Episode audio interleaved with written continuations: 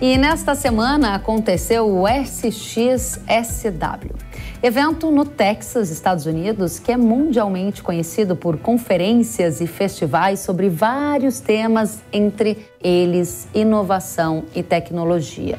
O futuro da agricultura, o avanço da inteligência artificial, entre outros vários temas, estiveram em destaque nesse palco de discussões sobre inovação e o que vem por aí. E quem esteve lá é o especialista em tecnologia e inovação, o Arthur Igreja. E ele está aqui na Jovem Pan para nos contar o que ele viu de novidades. Primeiramente, seja muito bem-vindo ao Hora H do Agro, Arthur.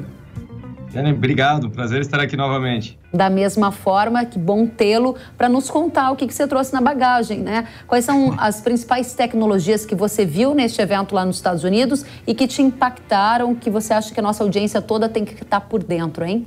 Olha, o SXSW ele é impressionante, porque ao mesmo tempo é, ele chega a ter de 20 a 25 palestras. Então são vários é, tracks, são vários caminhos, né? E um deles é justamente falando sobre é, comida, falando sobre a produção de alimentos, sobre agricultura. Então, é, tem três dias de debate sobre isso. Então, um evento que passa por inteligência artificial até o cinema, hábitos de consumo, passa por todos os tópicos e muita coisa é anunciada lá. O que me chamou a atenção, primeiro, que nós tivemos um painel que foi liderado por brasileiros, falando sobre a produção de alimentos no Brasil como uma das mais eficientes do mundo e falando muito sobre sobre é, a, o uso de tecnologia no campo no Brasil, quanto que nós estamos avançando em conectividade, em produtividade e uso dos dados. Então, é, foi muito interessante um, esse painel liderado por três é, mulheres falando do agro brasileiro lá no SXSW. Aí eu te diria que o grande tema desse ano foi inteligência artificial. Então, Tá todo mundo falando sobre não só a chat GPT, mas nós temos várias IAs que estão sendo aplicadas a desenvolvimento de novos materiais, e isso tem tudo a ver com a produção de alimentos. Ou seja, nós vamos ter uma aceleração na pesquisa é, e uma aceleração na produtividade nos próximos anos com essa ajuda toda da inteligência artificial. Então, essa, esse tema foi bastante grande.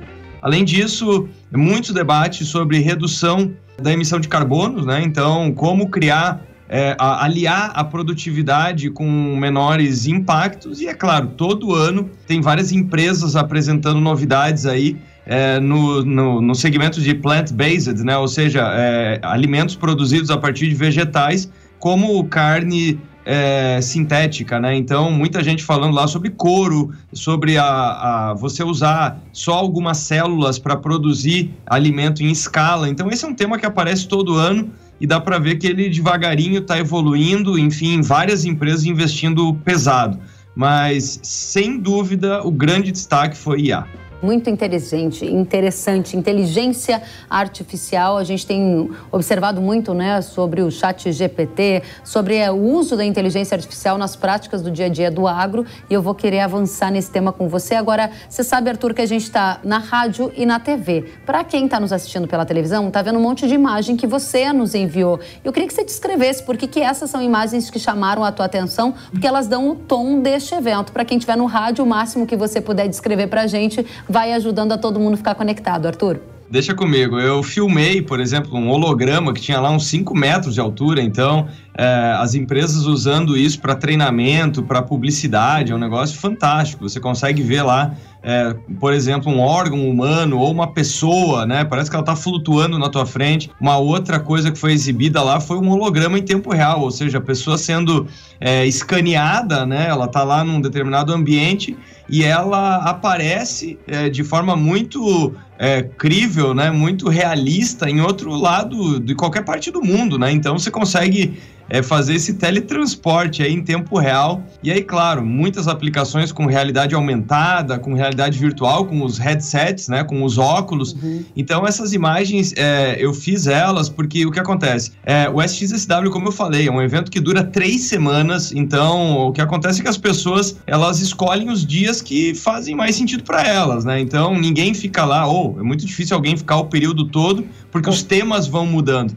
É, mas, além disso, tem essa feira e tem várias ativações, tem vários espaços que são promovidos por marcas. Então, é, o que é interessante é que é um evento que ele acontece num centro de convenções, mas além disso, ele ocupa grande parte dos hotéis da cidade e além disso, tem casas onde as empresas fazem essa exibição. Então, eu costumo dizer que é o seguinte: é, o SX, SXSW vira a cidade de Austin e Austin vira o SXSW. Legal. É uma coisa maluca, assim, são mais de 280 mil pessoas. E pessoalmente, se eu tiver que escolher, eu vou em vários eventos ao longo do ano mas se eu tiver que escolher um só, é esse que eu vou. Então, é, a imagem que nós estamos vendo aí é, por exemplo, uma cabeça digital, né, que consegue, você consegue conversar com ela, ela vira, enfim, isso daí usado também para comunicação remota. Era isso que eu ia te perguntar. Para quem assiste pela TV, gente, é uma imagem, eu não sei nem como descrever para quem está no rádio. É uma tecnologia diferente, é como se fosse uma. É, é bem diferente. Eu tenho dificuldades até para descrever.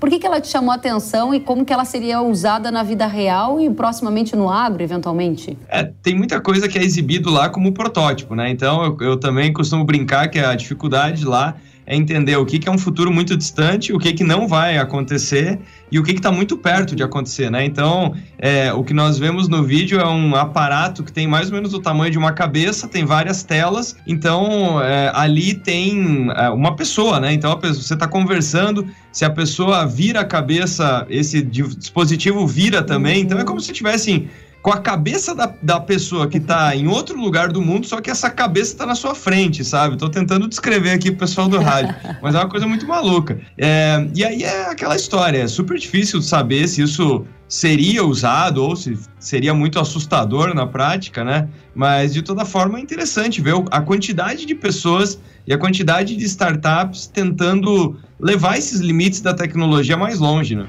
Poxa, foi, foi muito legal ver a Embraer, né? A, a nossa Embraer aí fazendo a primeira exibição é, do mocap, né? Ou seja, da cabine é, do seu carro aí para cinco passageiros, que é um, é um, é um chamado carro voador, né? Um, é um veículo com decolagem vertical.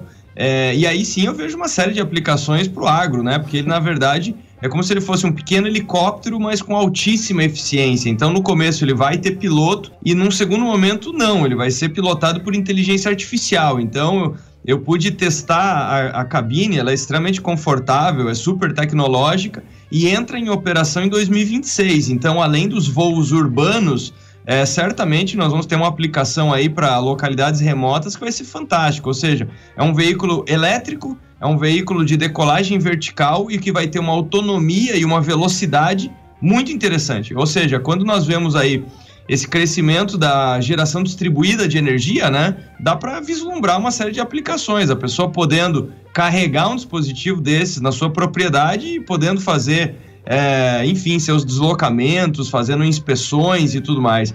É, então, é, mais uma vez, tem muita, muita tecnologia, muita gente falando da importância dos satélites, da, da internet agora transformando basicamente o mundo numa grande Wi-Fi, né? E, e, eu te diria que uma coisa que me impactou muito foi uma, uma palestra com o José Andrés, que é um dos chefes mais conhecidos do mundo.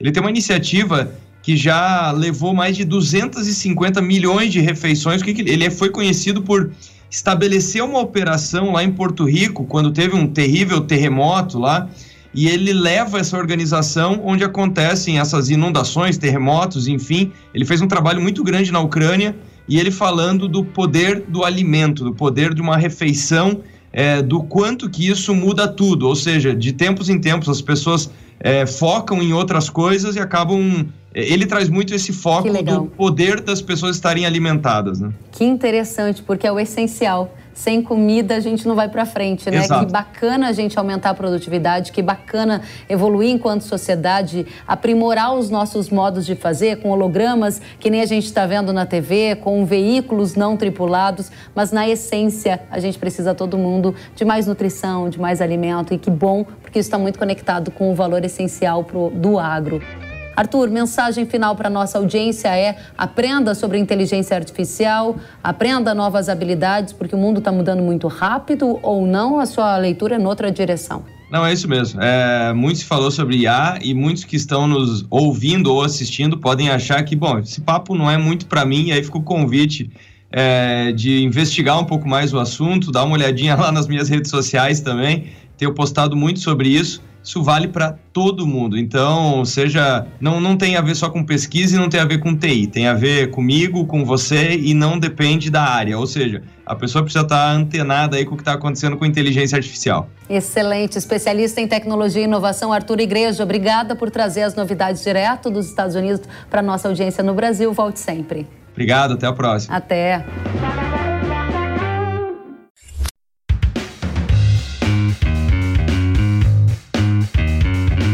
Que bom que você gostou da entrevista e ouviu todo o conteúdo. Se quiser acompanhar as atualizações, siga kellen.severo no Instagram.